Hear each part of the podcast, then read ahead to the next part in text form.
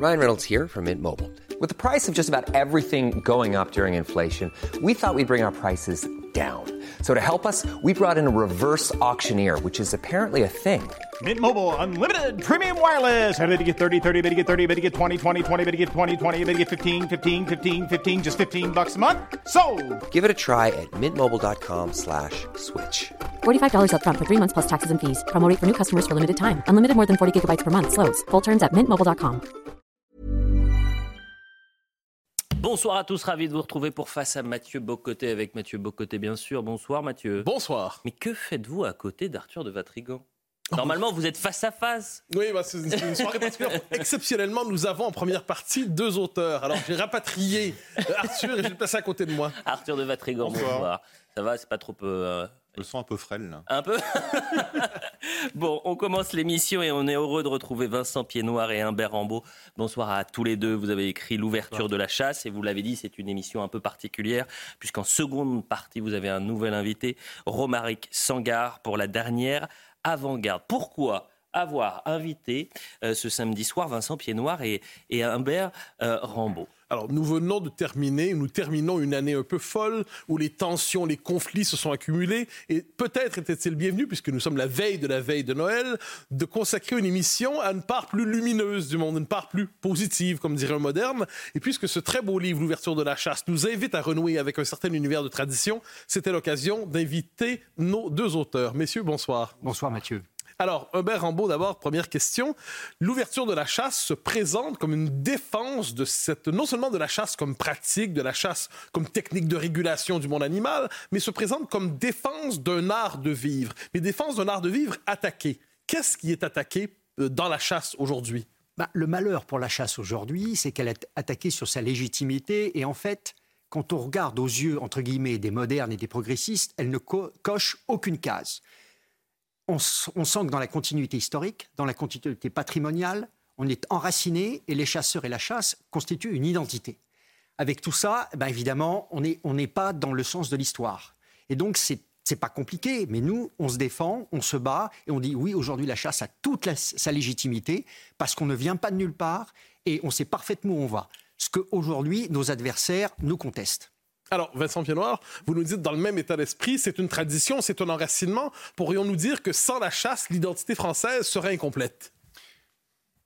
Pour nous, oui. Pour nous, oui. Euh, c'est un peu donc ce qu'Humbert a expliqué là, c'est que la chasse, la chasse en France, elle vient à la fois de la campagne, elle vient d'une histoire spécifique, euh, l'Ancien Régime, euh, la Révolution. Aujourd'hui, elle coche, euh, elle, coche différentes cases, on va dire, de, de- l'histoire française, de son évolution. Elle est toujours là, elle est toujours présente. Elle est attaquée, certes, mais elle a, euh, elle a toujours, elle a toujours cette, cette place que nous, on, on veut continuer à lui accorder et qu'on espère pouvoir lui accorder pendant longtemps. Et donc voilà, oui, absolument. Ouais. Ouais. Alors, la chasse nous conduit, nous pose un rapport particulier au monde du vivant. À tout le moins, c'est ce que je comprends dans votre univers. Donc, euh, le- l'être humain est lui-même animal, l'être humain, euh, humain peut être lui-même chassé, mais peut-être aussi chasseur. Or, notre époque, et on reviendra dans- un peu plus tard dans l'entretien sur la question du rapport au vivant, mais notre époque aujourd'hui semble refuser la chasse au nom d'une vision presque hygiénique. C'est-à-dire, le monde devrait rompre toute forme de rapport entre l'homme, le monde animal et ainsi de suite. Humbert Rambaud, est-ce qu'on peut dire qu'il y a une tentative à travers l'éradication de la chasse souhaitée par plusieurs, en fait, d'effacement, de- d'installation d'un rapport hygiénique entre l'homme et la nature? Oui, c'est-à-dire que aux, yeux de entre guillemets nos adversaires, nos adversaires voient la chasse comme comme quelque chose de nauséabond et de rance. Ils ne veulent pas admettre que d'abord, je n'aime pas. On va revenir verra peut-être le terme de vivant. Il y a la vie et il y a la mort.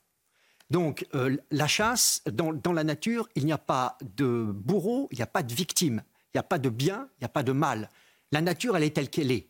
Il y a des proies et des prédateurs. Et toute la chaîne naturelle, ce n'est que ça, du lombric au tigre. Et donc, nous, on s'inscrit là-dedans. On, est simplement, c'est une sublimation de l'acte naturel, la chasse. C'est-à-dire, bon, ben, aujourd'hui, elle est codifiée, elle est extrêmement réglementée, mais ce n'est que, la sublimation. Et aujourd'hui, si vous voulez, la chasse est peut-être le dernier lien intime avec la nature. Nous, on ne veut pas changer la nature. On l'accepte telle qu'elle est, on essaye de la comprendre, on a plein de choses à apprendre. Alors que certains de nos adversaires, une partie des écologistes, veulent lui changer la nature. Ça, on ne le veut pas. On l'accepte telle qu'elle est. Et surtout pas la changer. Surtout pas. On sait où ça mène, les apprentis sorciers. Et nous reviendrons d'ailleurs sur les écologistes, les véganes et tout cet univers. Mais euh, avant de basculer vers là, euh, Vincent Pied-Noir, une question euh, presque biographique. Certains sont chasseurs de père en fils, c'est-à-dire c'est une tradition. Certains s'y convertissent. Ça devient une activité qui, qui n'était pas présente à l'origine de leur existence. Ils s'y rallient. Dans la, de, de, de quelle des deux traditions êtes-vous alors, moi, c'est très clairement l'héritage. Humbert, c'est la même chose. Nous avons d'ailleurs euh, dédicacé, dédié le, livre à nos pères respectifs qui nous ont mis sur la voie. C'est l'expression qu'on a utilisée, qui est une expression si, proprement synergétique. On pourrait y revenir aussi. Il y a beaucoup de mots qui viennent du monde de la chasse euh, et qui se sont insérés euh, dans le langage courant, euh, tomber dans le panneau, beaucoup d'expressions. Hein. Tomber dans le panneau, euh, prendre les devants, etc., etc. Et oui, pour répondre à votre question, oui, on est, on est tous les deux, on est tous les deux euh, descendants de chasseurs, on va dire ça comme ça. Et vous connaissez des convertis?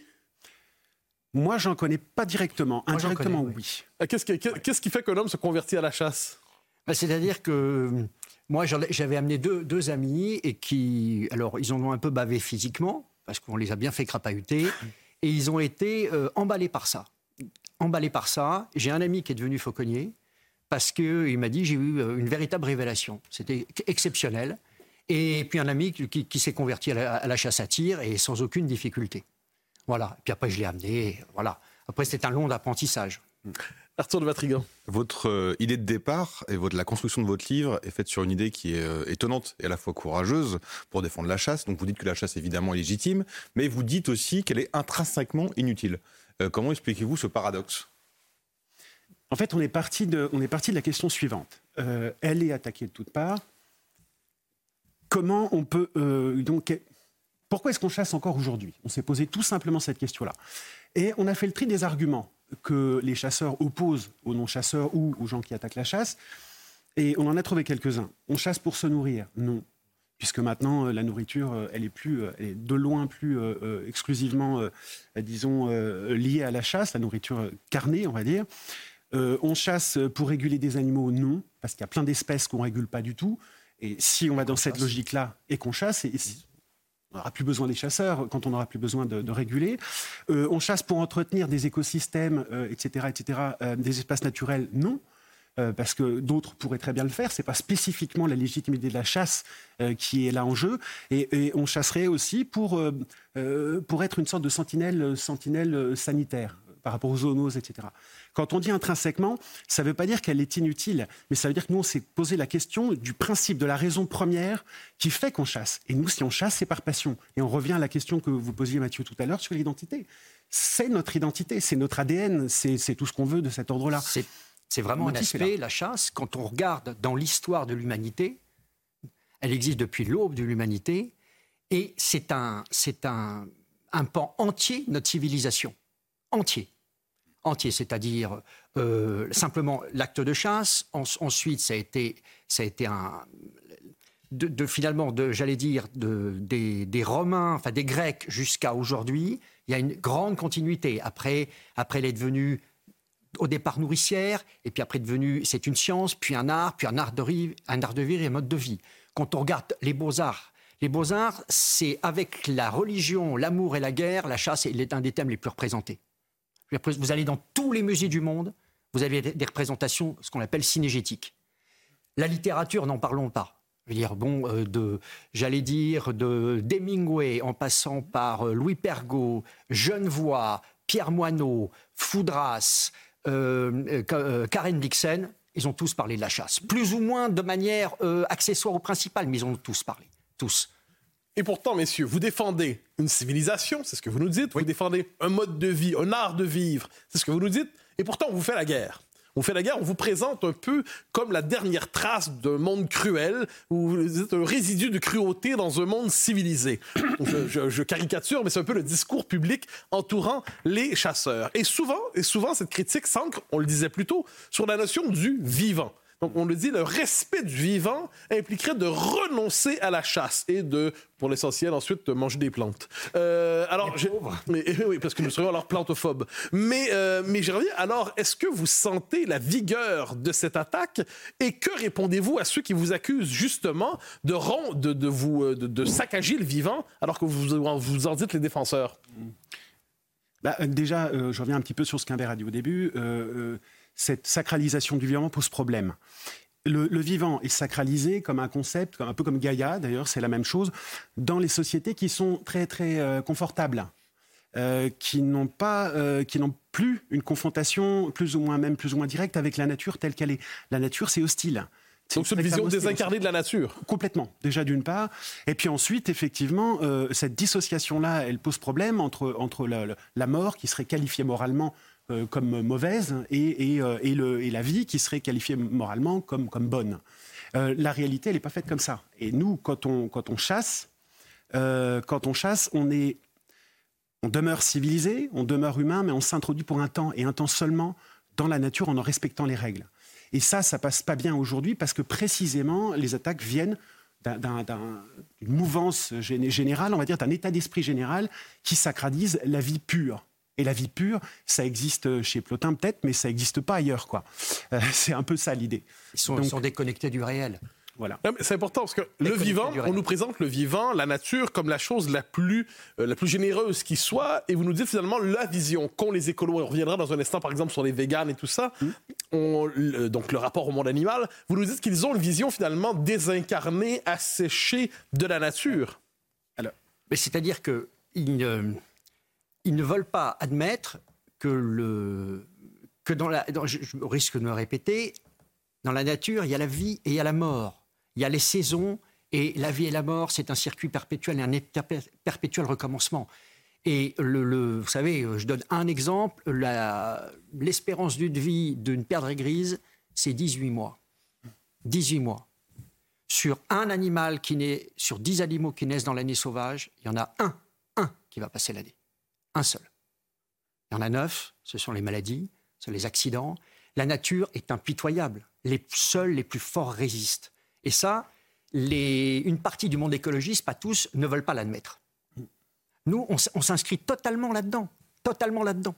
Alors justement, où, je reprends ce que vous avez dit tout à l'heure, c'est la chasse reproduit, sublime, pardon, euh, la nature. Mais en quoi cette reproduction de l'animalité ou de la prédation est-elle bonne?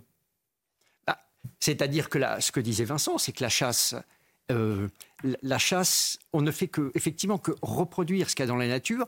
Elle n'est pas bonne, elle n'est pas mauvaise. C'est une passion pour nous. C'est une passion.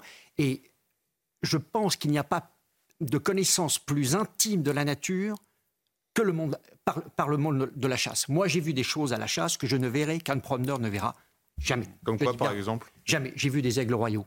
Des aigles royaux en Écosse, c'était exceptionnel. J'ai vu un loup en Bulgarie, un très grand vieux loup qui nous observé, qui nous observait à 300 mètres. Je ne verrai jamais plus ça. Je le verrai une fois, pas deux. Pas deux. J'ai vu des, éperviers en train de chasser quand j'étais à l'affût. Mais ça, le promeneur, il le verra jamais. Jamais. Peut-être un élément qu'on pourrait ajouter sur la question de, euh, la chasse, en quoi c'est euh, ce que vous disiez, ce que, la question que vous posiez sur le fait qu'elle soit bonne ou pas, etc. Et tout. En quoi ça la rend bonne, en fait, moralement? Euh, il y a l'élément éthique. Et l'élément éthique, c'est pas rien, parce que euh, la chasse, euh, euh, je veux dire, on peut très vite sombrer, sombrer dans des excès de tir, de choses comme ça et tout, l'ubris, en fait, la démesure et tout ce qu'on veut et tout. La, tempérance, l'humilité, le, fait de faire attention à ce qu'on fait, pas n'importe quoi, ça, c'est un élément aussi qui peut la rendre bonne comme exercice du libre, du libre arbitre. Ça, c'est vraiment important. Et l'éthique à la chasse, ça se décline assez facilement en deux mots c'est d'abord le respect inconditionnel de la loi, de la, loi euh, à la fois sa lettre et son esprit, mais c'est aussi le respect d'un code, presque un code d'honneur de la chasse, euh, qui consiste à, répondre à des situations qui sont toujours inédites, parce que c'est ça le sel de la chasse, c'est toujours inédit, et le législateur, or le législateur ne peut pas intervenir tout le temps dans, tout le temps dans toutes les actions de chasse. On a plein d'exemples qu'on pourrait donner, mais je pense que là on n'a pas le temps de le faire. Mais ça, ça contribue aussi à faire en sorte que la chasse puisse passer, puisse être quelque chose qui relève du du beau et du bon. Alors, messieurs, qui parlent de la chasse parlent du rapport aux animaux. Et on va souvent présenter le chasseur comme l'ennemi, en fait, des animaux. Or, je devine à vous entendre que vous ne voyez pas ainsi.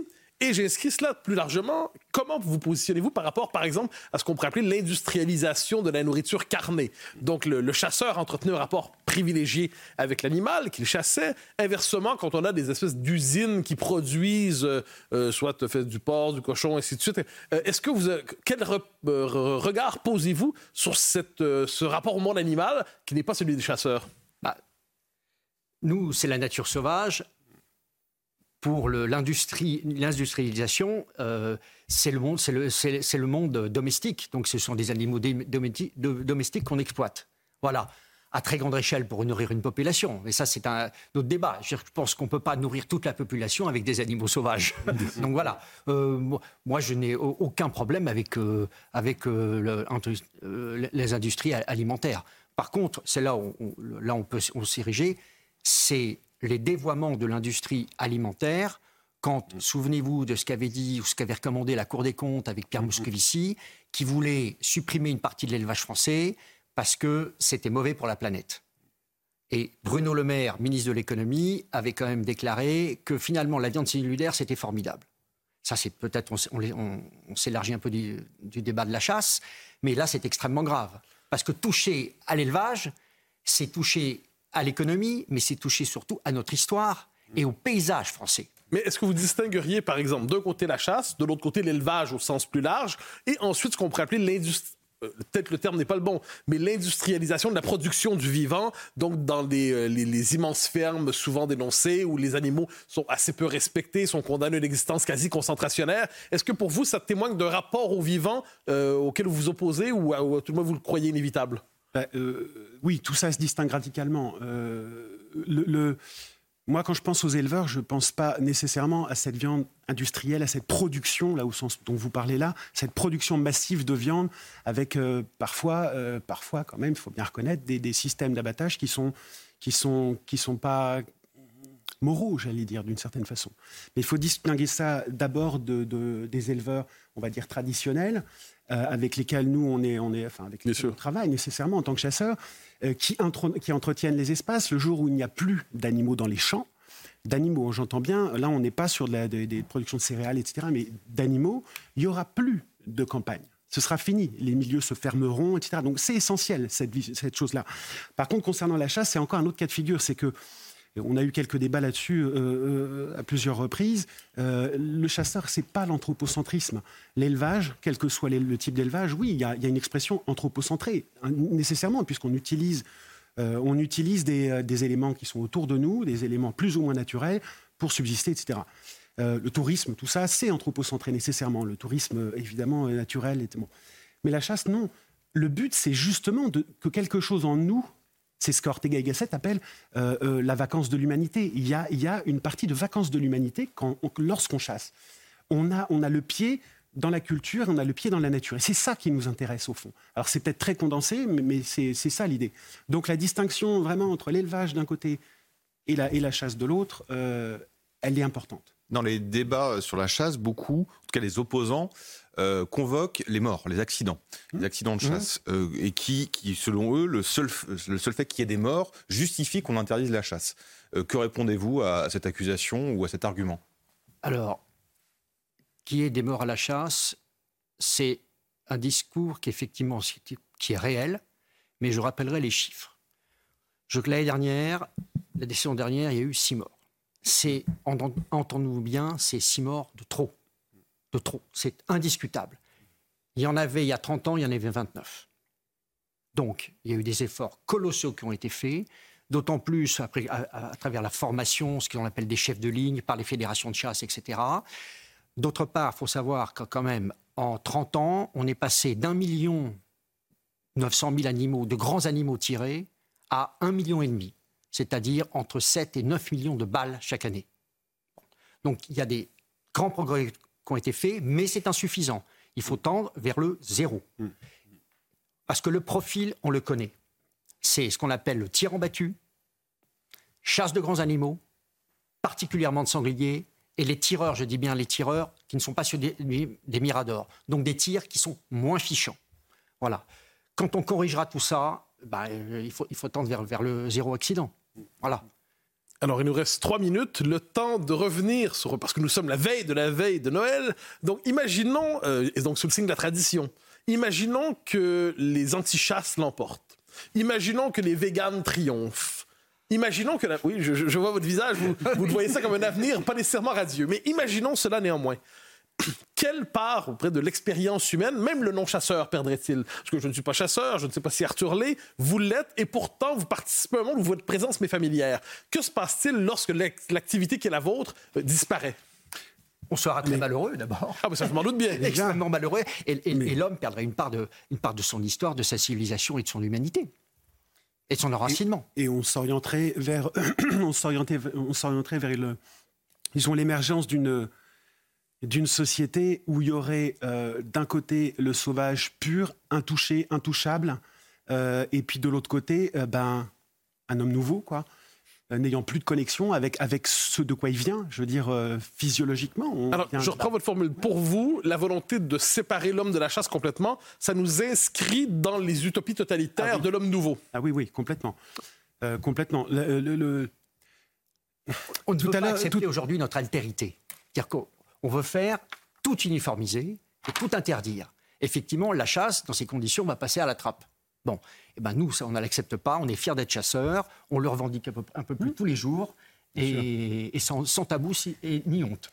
Juste une petite parenthèse, j'ai vu en venant euh, tout à l'heure dans le train, dans le train, il y avait une belle affiche euh, pour PETA. Elle était intéressante parce qu'on PETA qui est euh, l'association de défense des droits des animaux nord-américaine. Euh, et on avait un visuel avec, euh, avec un homard et une tête de chien. Et c'était écrit euh, vous, vous ne mangeriez pas votre chien, alors pourquoi un homard? Tout de soufre. manger vegan, c'est l'idée qu'on entend tout le temps. il y a deux choses, il y a deux remarques là-dessus très rapidement. C'est que d'un côté, on a, on a le tout de soufre, et, on a un phénomène qui maintenant est de plus en plus courant dans la psyché contemporaine, c'est de réduire les animaux à leur capacité de souffrir ou d'éprouver. Ce que disait Peter Senior, le philosophe. Exactement. Et ça, ça devient insupportable parce que l'animal est bien plus que ça. On ne peut pas le réduire. Quel que soit l'animal, on ne peut pas le réduire simplement à ce réceptacle de la douleur ou du bien-être. Et la deuxième chose, qui va un peu dans, dans le sens de votre question, justement, ce qui m'a frappé, c'est bah non, je mange pas mon chien parce qu'en fait, culturellement, ça me dégoûte il y a des cultures existent, des gens il y a des gens qui sont en chair et en os qui existent partout dans le monde. Et cette, cette idéologie-là, ces idéologies-là, veulent nous imposer un homme nouveau précisément parce qu'elles font fi, euh, parce qu'elles sont ultra normatives. Voilà. Merci à tous les deux, Vincent Piednoir et Humbert euh, Rambaud, pour euh, ces explications et cette ode à la chasse, l'ouverture de la chasse. Euh, l'ouvrage que vous pouvez euh, euh, lire dans les prochains jours. Dans un instant, Romaric Sangar, la dernière avant-garde, sera l'invité, le troisième invité de Face à Mathieu Bocoté ce samedi soir. À tout de suite. La deuxième partie de Face à Mathieu Bocoté, toujours avec Mathieu. Mais vous aviez Arthur de Vatrigan en début d'émission, juste à côté de vous. Vous avez décidé de le renvoyer en face. En fait, c'est un migrant temporaire. Il est retourné chez lui. de retour sur, euh, sur cette plage, place, pardonnez-moi, le sociétaire de, Face à Mathieu Bocoté, Arthur de Vatrigan. Bonsoir. Et vous invitez ce soir Romaric Sangar. Bonsoir, Bonsoir. Sangar. La dernière avant-garde. Pourquoi inviter Romaric Sangar ce soir? Alors, je le disais, nous sommes la veille de la veille de Noël, ce n'est pas un détail, donc c'est l'occasion, euh, surtout, je le disais, dans une année folle quand même, de revenir quelquefois sur les fondamentaux et la question du christianisme, de notre rapport à la foi, s'impose inévitablement dans cette période de l'année. Robert Sangar, bonsoir. Bonsoir Mathieu. Alors, une question toute simple pour commencer. Vous nous présentez donc dans la dernière avant-garde ce qu'est un monde, non pas ce que serait, mais ce qu'est un monde qui s'est complètement asséché spirituellement et les effets culturels, existentiels de cet assèchement spirituel. Mais votre titre interpelle la dernière avant-garde. Qu'entendez-vous par là? Bah, disons que je me suis rendu compte que d'abord j'avais la nostalgie finalement de ce, grand élan des avant-gardes qui m'a toujours fasciné euh, euh, au début du XXe siècle et qu'on avait perdu en fait ce souffle et même si par euh, beaucoup d'aspects je suis très critique de la modernité, en tout cas ce qui aura été la modernité puisque il est visible qu'elle est aujourd'hui épuisée, euh, j'ai la nostalgie de ce grand souffle, de cette grande ambition, de ces grandes aspirations qu'avaient encore les poètes, par exemple, au 19e et au 20e siècle, qui étaient celles de transformer l'homme, de transformer le monde et euh, d'aspirer à une sublimation euh, de l'humanité, de la création. Voilà. Et tout ça s'est effondré, s'est effondré. Alors au début du 20e siècle, on n'est plus dans un christianisme en tant que tel, mais quelque part dans un élan qui est héritier du christianisme. Et cet élan-là s'est essoufflé.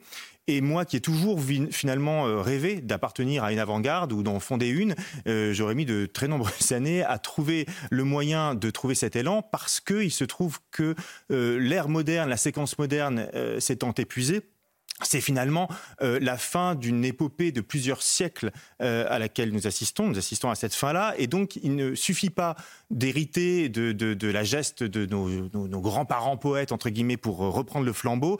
Il faut tout réinventer ou il faut revenir à l'origine de cette grande séquence de, la modernité ou de l'élan, en tout cas, européen, pour réussir à, à retrouver ce souffle, alors qu'aujourd'hui, nous sommes face exclusivement à des formes de décomposition à tous les niveaux, à tous les degrés. Alors, vous lisant, on a quelquefois l'impression d'avoir de, de, croiser certaines intuitions de Chesterton, euh, dont vous partagez certainement des intuitions, pas nécessairement le même, euh, le, le, même profil, mais lui-même dit, alors je le dis dans ses, dans, non pas exactement dans ses mots, mais il nous dit j'aurais euh, j'aurais fait le tour de toutes les hérésies finalement avant de revenir à l'évidence première, le christianisme était fondateur. Est-ce qu'on pourrait dire quelque chose de, de semblable pour votre parcours?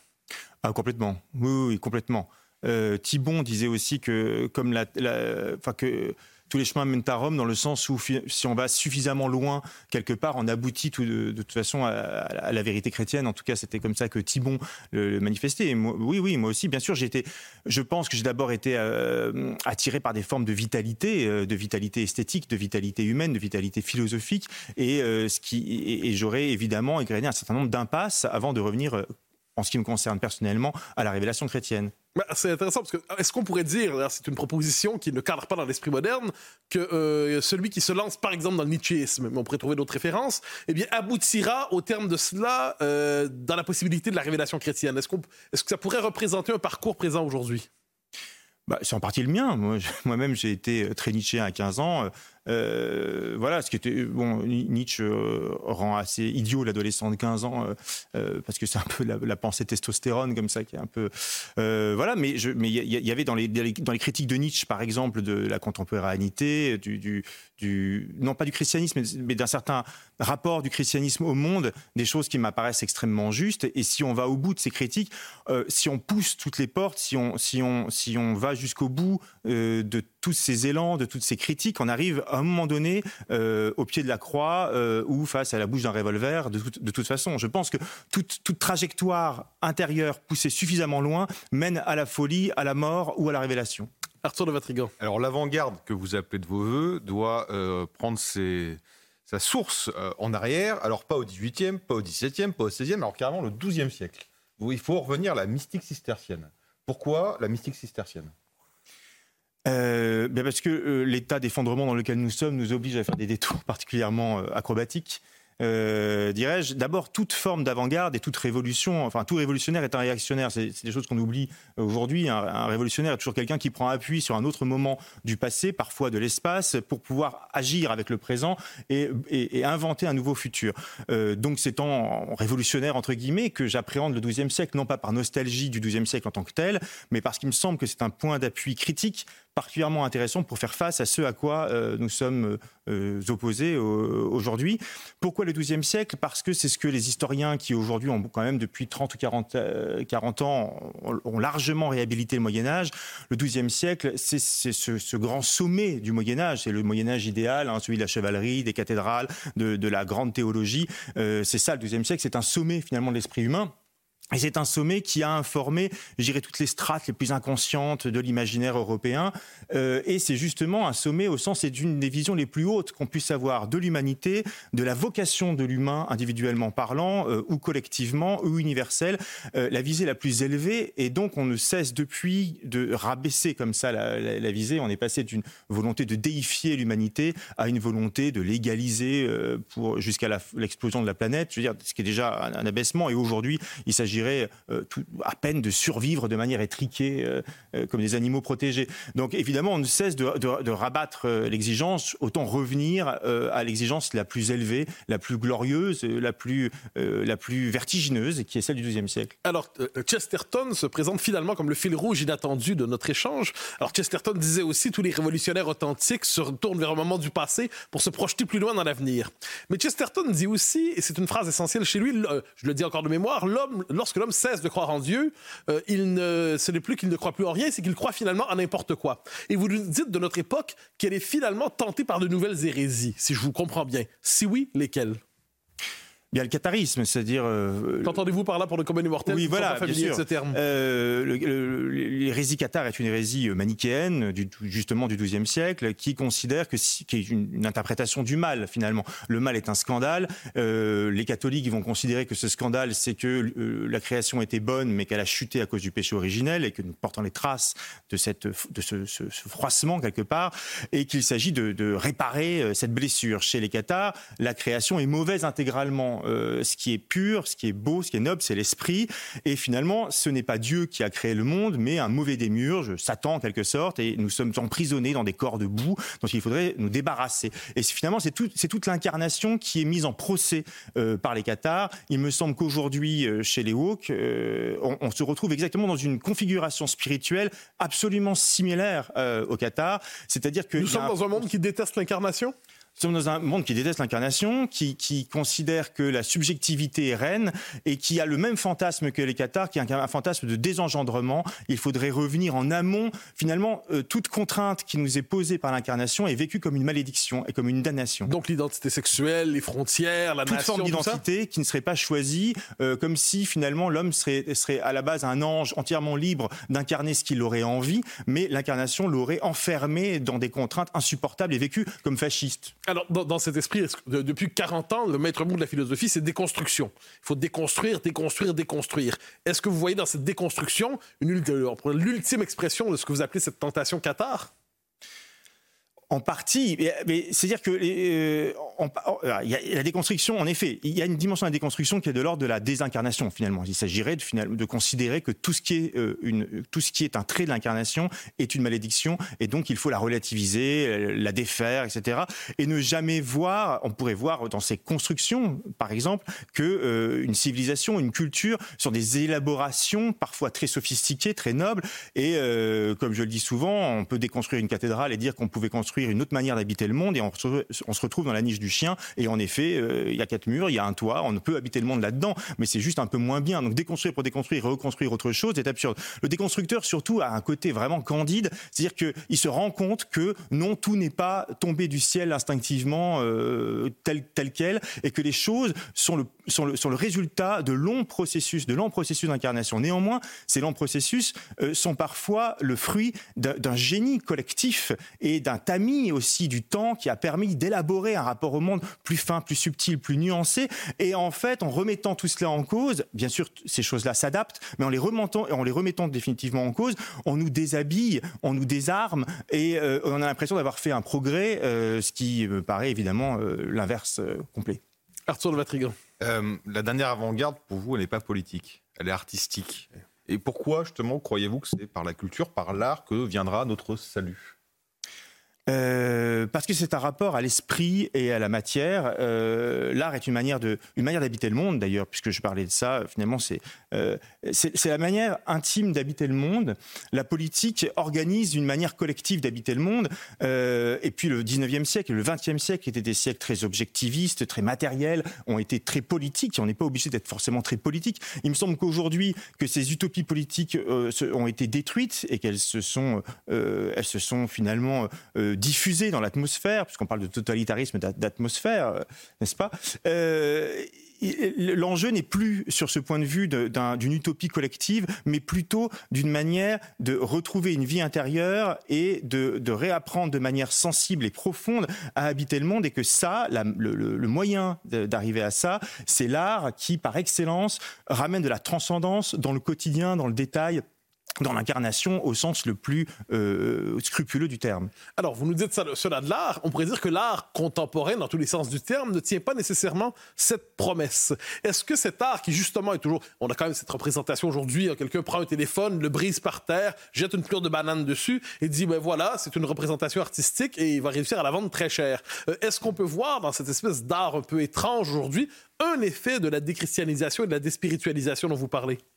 Tout à fait. En, fait, mais en même temps, c'est un effet de la christianisation paradoxale. C'est-à-dire que euh, avant le christianisme, euh, globalement, l'art s'intéresse que à ce qui dépasse complètement l'homme, c'est-à-dire soit le divin, soit euh, des grandes épopées collectives, soit la guerre, enfin tout ce qui fait, tout ce qui a trait avec l'invisible.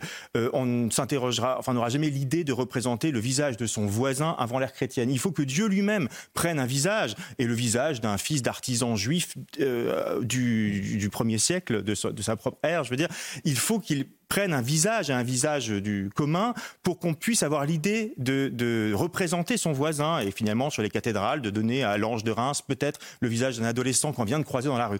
Donc cette idée-là qu'on peut tout représenter, que quelque part Dieu est désormais incarné et possiblement partout, euh, c'est ça qui va donner des possibilités tout à fait inouï à l'art occidental, de représentation euh, tout à fait inouïe, jusqu'au bout où quelque part, euh, se retournant euh, du chant dit, bah, je prends, je prends cette pissotière et je décide qu'elle est spirituelle et qu'elle est transcendante, puisque c'est moi l'artiste, c'est moi qui relais ce mouvement divin. Et, donc, quelque part, c'est une espèce d'aporie terminale, l'art contemporain, dans ce sens-là. Et là, on bégaye sur du chant depuis un siècle. C'est pour ça qu'il faut justement revenir à une définition de l'art, on ne peut pas poursuivre, euh, aller plus loin dans la transgression précédente. Il n'y a plus de transgression, tout a été transgressé. Donc il s'agit plutôt de retrouver un équilibre pertinent. Et c'est pour ça que je pense que le XIIe siècle est intéressant, parce qu'il nous propose un équilibre pertinent entre la chair et l'esprit, entre euh, le divin et l'humain dans le détail, et que c'est pour ça que l'art peut se rebâtir à partir d'une perspective qui soit à nouveau euh, totale, radicale, flamboyante, telle que celle du XIIe siècle. Alors, vous avez été un jeune homme, vous êtes encore un jeune homme tenté par l'absolu, disons ça ici. Euh, c'est ce qui vous conduit vers le christianisme, vers la révélation chrétienne. Le commun des mortels, euh, vous en conviendrez, sont est probablement un peu moins habité par cette tentation de l'absolu. Alors, votre chemin vers dirais à la fois, j'espère le terme n'est pas, n'est pas mauvais, euh, on le comprend, mais est-ce que notre monde rend encore possible la rencontre du christianisme, du catholicisme, pour ceux qui n'ont pas la même, la même attitude existentielle que la vôtre? Est-ce que l'homme ordinaire peut encore retrouver, autrement qu'en dans les, les ruines d'un vieux monde qu'il habite sans même le comprendre, est-ce qu'il peut encore retrouver la trace de la foi et la quête de la foi telle que vous la vivez? Disons, moi, ce qui me paraît très concret euh, dans ce rapport, en tout cas à la fois à la transcendance ou la métaphysique, et notamment euh, à Saint-Bernard, c'est cette histoire du troisième avènement euh, que va inventer, enfin oui, que va inventer Saint-Bernard au sens premier du terme, c'est-à-dire que on pensait avant Saint-Bernard, enfin on pensait, on, situez-nous Saint-Bernard. Alors Saint-Bernard, donc au XIIe siècle, mhm. Saint-Bernard de Clairvaux, qui est non pas le fondateur des Cisterciens, mais la première grande figure des Cisterciens et, et l'intellectuel le, le, plus célèbre de l'époque, finalement, au sens dans toute la chrétienté. Et euh, alors qu'on fête le premier avènement et qu'on le fêtera donc après-demain avec Noël, c'est-à-dire la première venue du Christ sur terre, on attend pendant euh, cinq ou six siècles, en tout cas euh, après la christianisation des Gaules, puis de la France et Saint-Bernard, on attend le second avènement, c'est-à-dire le retour du Christ et la fin du monde. Et quelque part, euh, des, cisterciens euh, du XXe siècle, par exemple, comme Gaetano Raciti, ont montré que on vivait jusqu'à Saint-Bernard dans une espèce d'attente apocalyptique, c'est-à-dire que quelque chose de phénoménal avait eu lieu, l'incarnation de Dieu, quelque chose de phénoménal allait avoir lieu, la fin des temps, et entre les deux, bah, notre vie, notre vie personnelle, était écrasée par une tension comme ça extraordinaire. Et puis Saint-Bernard va va montrer avec ce troisième événement, qui est en fait l'avènement intermédiaire, que dans chaque âme humaine, Dieu peut s'incarner comme le soir de Noël dans la crèche, et qu'en même temps, Dieu reviendra de la fin des temps depuis nos cœurs, c'est-à-dire que euh, l'Apocalypse se précipite depuis un phénomène intérieur et personnel. Ça paraît très abstrait, métaphysique, ce que je dis là, mais en fait, en faisant ça, Saint Bernard de Clairvaux invente à chaque être humain sur Terre un destin. Autrefois, l'humanité avait un destin, euh, les collectivités avaient un destin, mais l'humain n'avait aucun destin. Et soudain, l'homme occidental euh, possède un destin grâce à Saint-Vert de Clairvaux. Et cela Évidemment, je suis peut-être plus hanté d'absolu que d'autres personnes, mais c'est une question d'avoir, c'est la question du sens de la vie. C'est-à-dire qu'à partir du moment où ce troisième, troisième événement a lieu, alors chacun d'entre nous ramener sa, propre histoire, sa plus, même la plus humble, même la plus petite, à des phénomènes, euh, en fait, à, la question de la création du monde et de la fin du monde et du sens du, et du, sens du monde. On est relié, on est connecté puisqu'on aime dans cette ère de réseau euh, les multiples connexions, l'aspect réticulaire des choses. Eh bien, on se connecte, on se branche à un réseau qui fait totalement sens, même si notre vie elle-même est très obscure et très simple. Je vous présente le parcours d'un jeune contemporain, un de vos amis, un de vos cousins lointains, imaginons par exemple, qui se promène dans une ville occidentale d'aujourd'hui. Il n'est pas particulièrement habité par la tentation de la foi, mais il regarde devant lui un bâtiment qui a été construit ces dernières années, un centre commercial plus ou moins vaguement soviétique ou plus ou moins américain, et ensuite il voit une vieille église. Une vieille église qui, d'une manière ou de l'autre, l'interpelle. Si l'on y entrait, il, il ressent peut-être quelque chose de particulier, un silence, une beauté. Est-ce que le simple, et c'est une question vraiment de, de, façon du, du kidam, mais est-ce que le simple rapport à la beauté architecturale peut conduire notre contemporain, quelquefois, sur les premières traces de la foi, pour ceux qui la cherchent, évidemment? Je le crois, ça a été mon cas, par exemple. Euh évidemment, euh, les cathédrales, si elles sont si précieuses et si l'incendie de Notre-Dame de Paris a tellement ébranlé euh, finalement le pays entier et même euh, toute une partie du monde, c'est parce qu'elles sont le vestige d'un rapport au monde tout à fait extraordinaire où il y a du divin, où il y a l'idée de quelque chose qui dépasse l'humain. Une cathédrale, une architecture, c'est une manière d'habiter le monde, c'est une manière de représenter le monde et de, représenter une manière d'habiter le monde. Donc évidemment, contre la cathédrale qui est chargée de sens, de beauté, euh, de grandeur et d'une aspiration sublime et en même temps qui peut montrer un homme crucifié et décharné en plein milieu de tout ça. Et puis un bâtiment purement fonctionnel.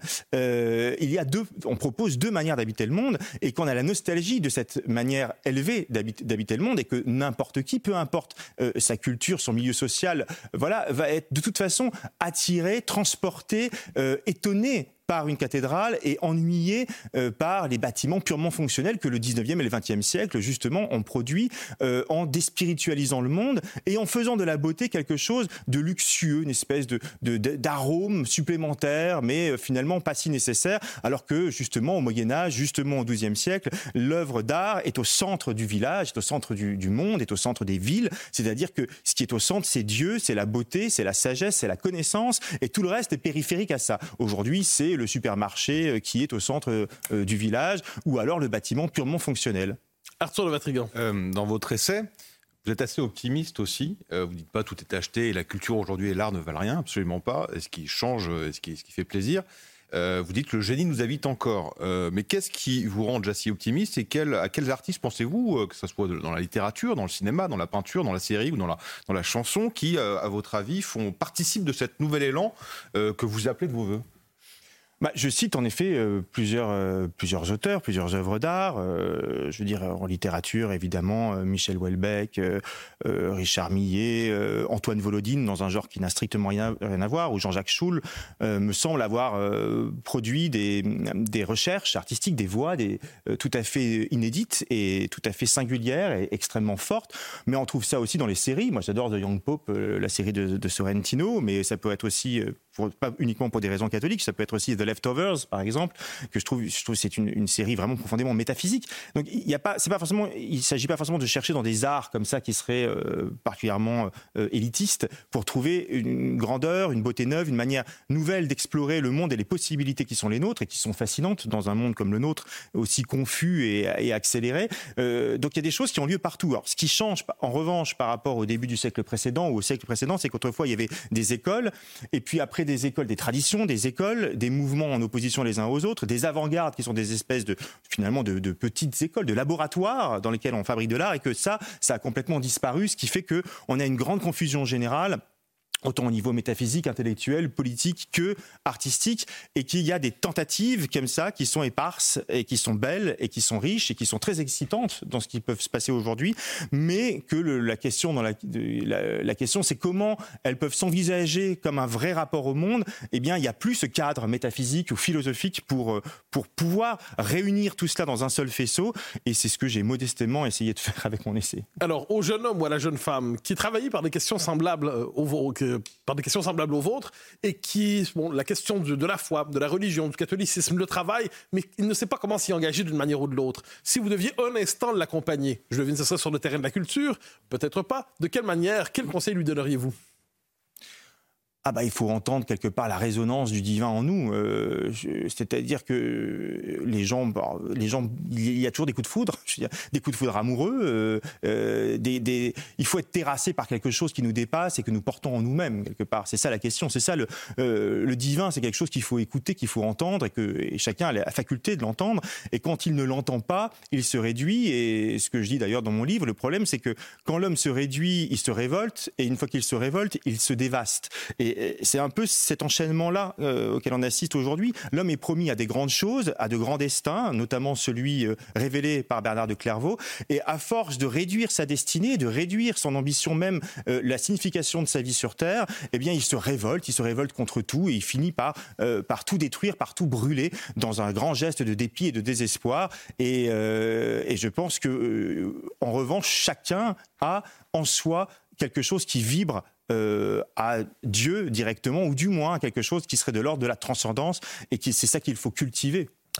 La dernière avant-garde de Romaric Sangar, merci d'avoir été euh, avec nous euh, ce samedi soir. Mathieu Bocoté, Arthur de Vatrigan, merci à tous les deux. L'info se poursuit sur CNews. À tout de suite.